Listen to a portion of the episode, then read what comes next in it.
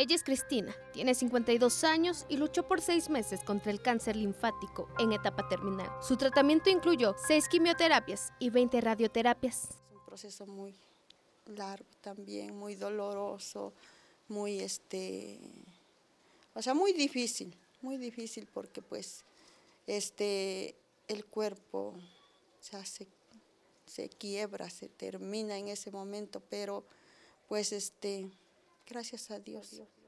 Me dio, la, fuerza, y resistí.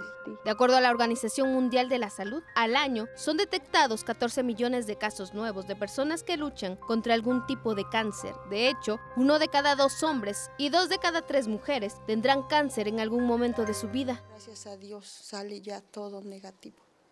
Donde yo tuve los tumores más grandes que fue en el estómago, parte de las costillas, porque yo me invadí de tumores desde la cabeza el cuello, este, el estómago, por debajo de las costillas, la ingle, las rodillas, atrás de las rodillas, toda estaba yo invadida de tumores. Hay más de 200 tipos de cáncer en el mundo, solo 10 de ellos son los más comunes. Se trata del cáncer de pulmón, cáncer de mama, cáncer de colon y recto, próstata, estómago, cuello uterino, cáncer de hígado, esófago, vejiga y cáncer de linfoma no Hodgkin. Los síntomas cambian de una persona a otra. Algunos presentan señales significativas a los que hay que prestar atención. Por ejemplo, bultos o masas extrañas, fatiga, cansancio, falta de aire y tos, sangrado o hemorragias imprevistas, pérdida de peso repentina o falta de apetito, sudores nocturnos, cambios de un lunar o manchas, cambios en las mamas. El cáncer es curable si se detecta a tiempo. Sin embargo, hay factores de riesgo no modificables como la edad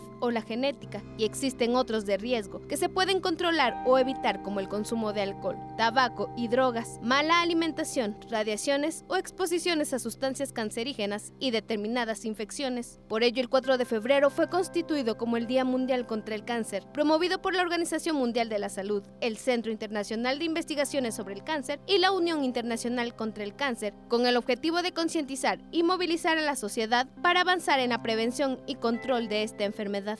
Les, les puedo decir a las personas que están viviendo que no se derrumben, que no se derrumben, que, que ellos digan que van a salir, que no le lloren porque la enfermedad eso le gusta, que ellos digan yo venga lo que venga, solamente pedirle a Dios la fuerza y seguir adelante y ser obediente en el tratamiento, que es lo principal. Con imágenes de Shani Cerqueda, para Mega Noticias, Sadie Sánchez.